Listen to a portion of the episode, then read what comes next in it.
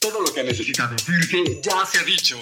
Pero como nadie estaba escuchando, tiene que decirse de nuevo. Bienvenida y bienvenido. Esto es Roba como un podcaster. En cada episodio te comparto del contenido que pude tomar de otros podcasts, newsletters, videos, audiolibros y redes sociales que siento te podría ser útil para mejorar tu día, ayudarte a formular nuevas preguntas o simplemente conectarte con información de la que tal vez no habías escuchado. Quédate escucharlo y ojalá te sirva.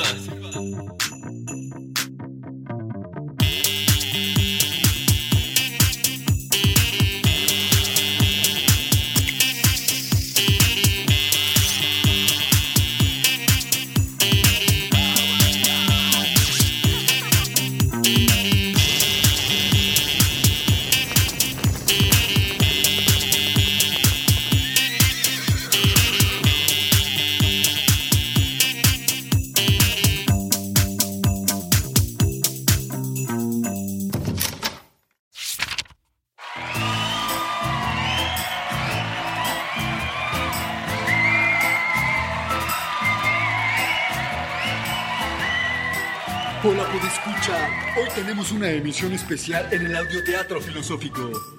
Exploraremos el fascinante mundo de las paradojas.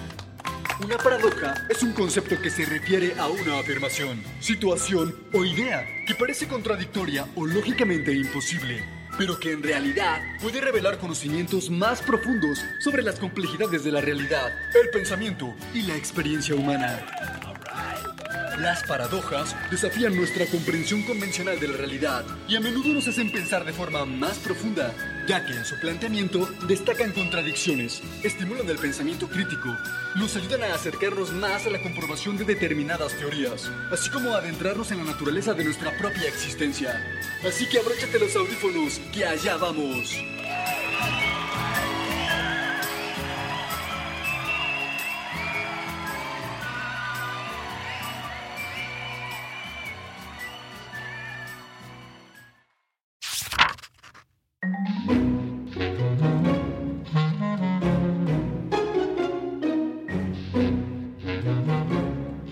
Vivió una vez en un pintoresco pueblo enclavado al pie de la montaña una anciana llamada Clara. Era conocida en todo el lugar por su profunda sabiduría y su habilidad para plantear preguntas desconcertantes que dejaban a los habitantes rascándose la cabeza. Una mañana soleada, Clara decidió salir a dar un paseo por el pueblo y por el camino se cruzó con Laura, la joven escribana de la ciudad. Maestra, buenos días. ¿Qué tal, Laura? ¿Cómo pinta esta mañana para ti? Excelente, maestra. Me alegro de haberla encontrado por aquí. Aunque aún desconcertada por su última pregunta. ¿Tiene acaso algún otro desafío hoy para compartir conmigo? Dijo Laura con un aire de alegría y curiosidad. Ah, claro que sí. Para eso tienes una mente, la cual solo funcionará si la mantienes abierta. Presta atención, replicó la filósofa, dispuesta a poner la curiosidad de Laura a trabajar. Así que mientras paseaban por las calles empedradas, la sabia mujer divisó una grandiosa mansión, situada en lo alto de una empinada colina. La propiedad pertenecía a una rica mercader llamada Arístida, conocida por su opulencia y extravagancia. Clara se volvió hacia su alumna y le preguntó, Mi querida niña, ¿crees que Arístida podrá llegar alguna vez a la cima de esa colina? Laura, desconcertada por la pregunta aparentemente directa, respondió, Por supuesto, maestra. ¿Por qué no habría de poder? Clara sonrió e hizo un gesto mirando nuevamente hacia la colina. Ah, pero verás, jovencita, aquí hay algo más en juego. Una paradoja. Imagina que Arístida quiere llegar a su casa, pero para llegar allí, primero debe recorrer la mitad de la distancia, luego la mitad del restante, y así sucesivamente. ¿Podrá llegar de verdad a la mansión? Laura reflexionó un momento y luego dijo con aplomo. Pero, maestra, seguirá cubriendo distancias cada vez más pequeñas, acercándose así cada vez más a la mansión, y al final llegará. Ah, ¿No es así? Clara asintió, con ojos brillantes de sabiduría, y ambas continuaron su camino. Pero a medida que pasaban los días, la escriba no podía dejar de darle vueltas en su cabeza a aquella pregunta. Mm, Pero, ¿por qué no podría llegar? Si cada día recorre más y más distancia, aunque sea la mitad, un día llegará a la cima. Ah, no, no podría ser tan sencillo. ¿Y qué tal si lo intento? Una tarde, Laura salió decidida a demostrar que Arístida sí podía llegar a la mansión. Cada día recorría la mitad del camino hacia su destino, cubriendo distancias cada vez más pequeñas. Se maravillaba de los progresos que hacía y observaba cómo se acercaba a la mansión cada paso que daba. Sí, sí, ya estoy cada vez más cerca. Y cuando llegue le gritaré a la maestra, mire Clarita, observe desde dónde la saludo. Pero algo asombroso iba ocurriendo a medida que se acercaba a la colina. A pesar de sus incesantes esfuerzos, se hizo consciente de que estaba atrapada en un bucle eterno, sin poder llegar nunca a la puerta de la mansión. Era como si persiguiera un espejismo, siempre en pos de su objetivo, pero sin poder alcanzarlo. Oh, pero, pero, ¿qué sucede aquí? Por más que avanzo, siempre hay más camino por delante. Clara, en uno de esos días, se encontró a su alumna con un rostro de frustración, sentada al lado del camino. Se había cansado de medir sin avanzar. La filósofa se acercó a ella y le dijo, ¿Qué pasa? ¿Te has cansado tan pronto? Ah, tan pronto. Pero si ya llevo dos semanas y no logro llegar. ¿Qué está sucediendo aquí? Clara, quien había previsto este resultado, ya que su paradoja era un reflejo de una pregunta eterna, le contestó, Dime algo, ¿se puede realmente alcanzar el infinito dividiendo las distancias en mitades cada vez más pequeñas? Mm, diría que no. Así es, querida alumna. Esta pregunta es paradójica porque nos ayuda a recordar que a veces el viaje en sí es más importante que el destino y que en la búsqueda del conocimiento nunca sabremos lo suficiente. Pero cuestionándonos a nosotros mismos y nuestras creencias, podemos descubrir misterios que se extienden más allá de nuestra comprensión. La búsqueda del conocimiento es un tesoro en sí mismo, que enriquece nuestras almas y alimenta nuestra curiosidad, nos mantiene vivos y sirve de ayuda para las generaciones venideras.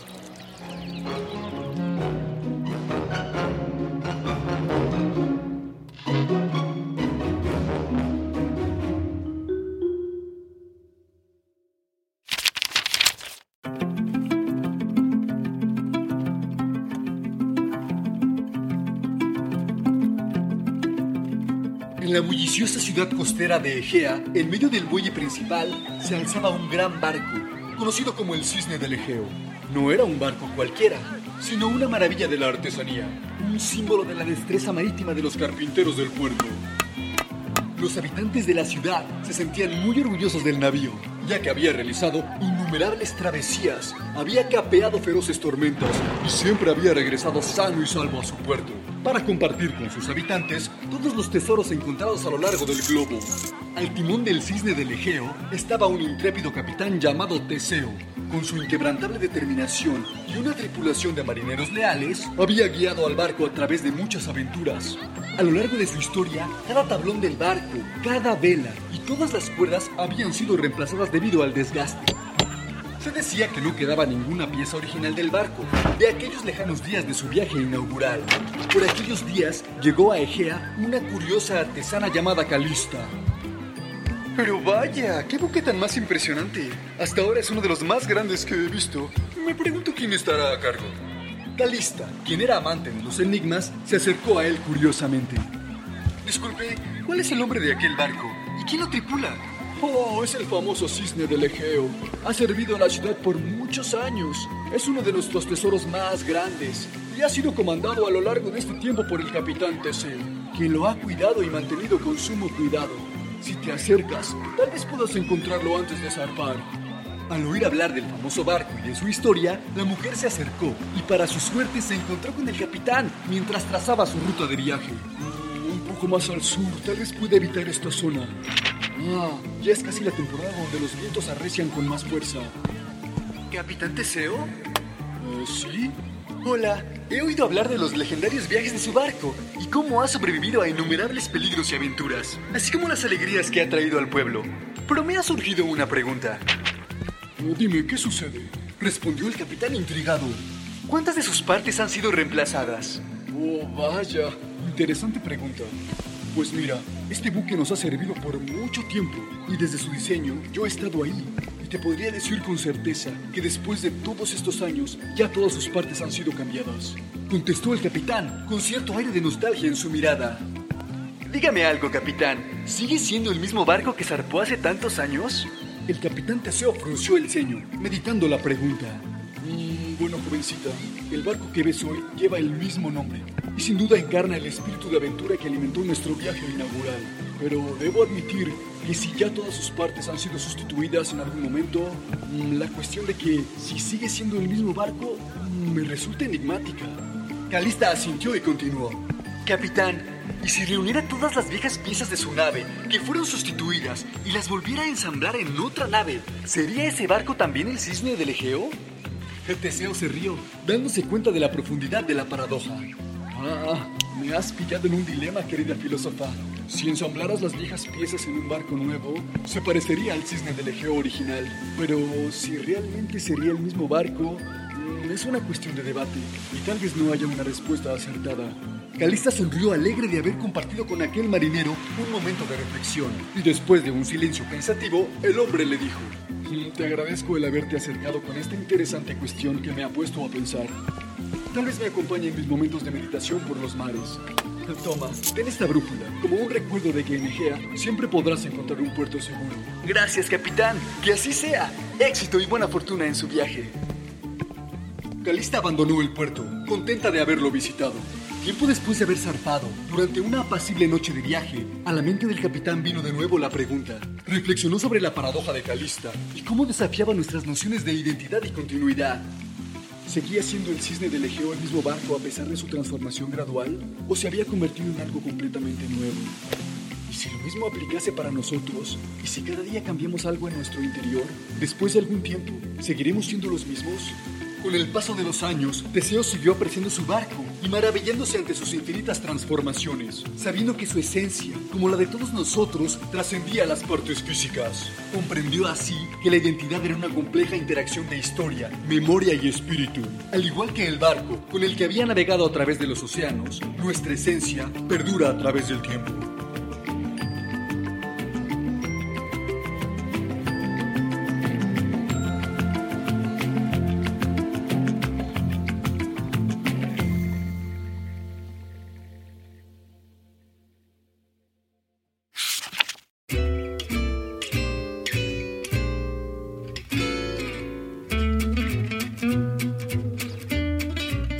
El corazón de una sofisticada metrópoli vivía una mujer llamada Mirella, quien era conocida por su excepcional talento para hornear deliciosas tartas. Su pastelería, situada al lado de un enorme roble, era un lugar de encuentro muy apreciado por los visitantes, quienes buscaban experimentar el sabor que desprendía el aroma de aquel lugar, que quienes lo habían probado decían que provenía de los más increíbles bocadillos que hubieran degustado antes. Una mañana de domingo, una alma curiosa entró en la panadería atraída por el exquisito olor y la hermosa fachada. ¡Oh, vaya! ¡Pero qué lugar tan curioso! ¿Y ese olor? No es algo que haya percibido antes. Aún es temprano, pero creo que ya está abierto. Me voy a acercar. Natalia abrió la puerta. Quedó asombrada por lo hermoso del lugar y encontró a Mirella entre hileras de tartas recién horneadas, cada una más tentadora que la anterior. Sus ojos se abrieron de par en par con asombro al contemplar el extenso surtido. Ah, hola, no pude evitar percibir el aroma de tu panadería. Además, el exterior es muy llamativo. ¡Qué increíble lugar! ¿Y cuántas tartas? ¿Cómo consigues hacer tantas tartas tan apetitosas? Oh, no puedo decidir cuál probar. Nuestra repostera con una cálida sonrisa respondió. Hola, bienvenida. Qué bueno que te decidiste a entrar. Sé a qué te refieres. A mí me sucedió algo parecido al principio y descubrí que es algo conocido como la paradoja de la elección. Mira, todos los días horneo una gran variedad de tartas para deleitar a mis clientes, pero a veces demasiadas opciones pueden resultarles abrumadoras. Natalia asintió con la cabeza y su mirada pasó de una tentadora tarta de manzanas a una deliciosa tarta de cerezas y luego a una exquisita de arándanos, sin pasar por alto la de almendras. Oh, es cierto, tiene mucho sentido. Con todas estas opciones, siento ansiedad, miedo a perderme la mejor. Mireya rió suavemente y compartió una historia de su propia vida. Sabes, cuando empecé a hornear, solo tenía una receta de tarta. Una sencilla y deliciosa tarta de manzana heredada de mi abuela. A la gente le encantaba y mi pastelería prosperó. Pero con el tiempo fui añadiendo más y más sabores para complacer el paladar de todos. Natalia escuchó atentamente mientras nuestra mujer continuaba. Sin embargo, no pude evitar darme cuenta de que con cada nueva elección se perdía parte de la alegría. Empecé a notar que a los clientes les resultaba más difícil tomar una decisión y el placer de la sencillez parecía disminuir. Natalia se tomó un momento para reflexionar sobre aquellas palabras y preguntó, ¿Qué hiciste entonces? ¿Volviste a hacer solo una tarta? No, para nada. Más bien encontré un equilibrio. Me di cuenta de que la variedad es la sal de la vida, pero demasiadas opciones en ocasiones pueden resultar abrumadoras. Así que todos los días ofrezco una selección de tartas, pero siempre me aseguro de incluir la tarta de manzana de mi abuela. Es un recordatorio de que a veces los placeres más dulces se encuentran en la simplicidad. En ese momento, algo dentro de Natalia se iluminó y su cara se llenó de alegría al comprender aquella poderosa reflexión, haciendo así más sencilla su elección. Ah, es verdad. He pasado por esas situaciones. Ahora sí sé qué hacer.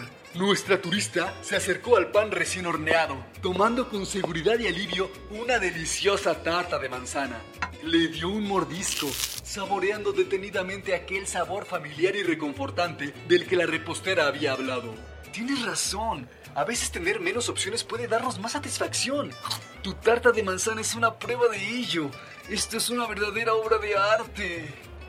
Así que, querida escucha, la paradoja de la elección es como un banquete de tartas en la pastelería de Mirella. Nos recuerda que, aunque la variedad puede ser deliciosa, un exceso de opciones puede conducir a la indecisión y llevarnos a la insatisfacción. Menos es más. Los momentos realmente felices se encuentran en lo sencillo, donde las opciones son menos, pero la satisfacción es siempre más reconfortante. Hasta la próxima. Adiós.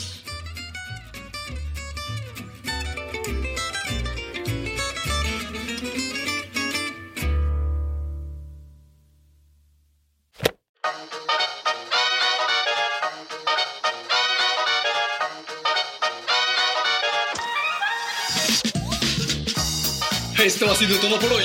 Gracias por haber llegado hasta aquí y haber compartido conmigo el valioso tesoro de tu atención. Si pudiste robarte algo que te sirvió, no olvides compartirlo con alguien más. Nos escuchamos la próxima semana. Si quieres puedes buscarme en redes sociales. A mí me encuentras en Instagram como arroba como un podcaster, en caso de que quieras compartir ideas con nosotros. Gracias de todo corazón y recuerda, si le robas algo a este universo, hazlo siempre como un artista. ¡Adiós!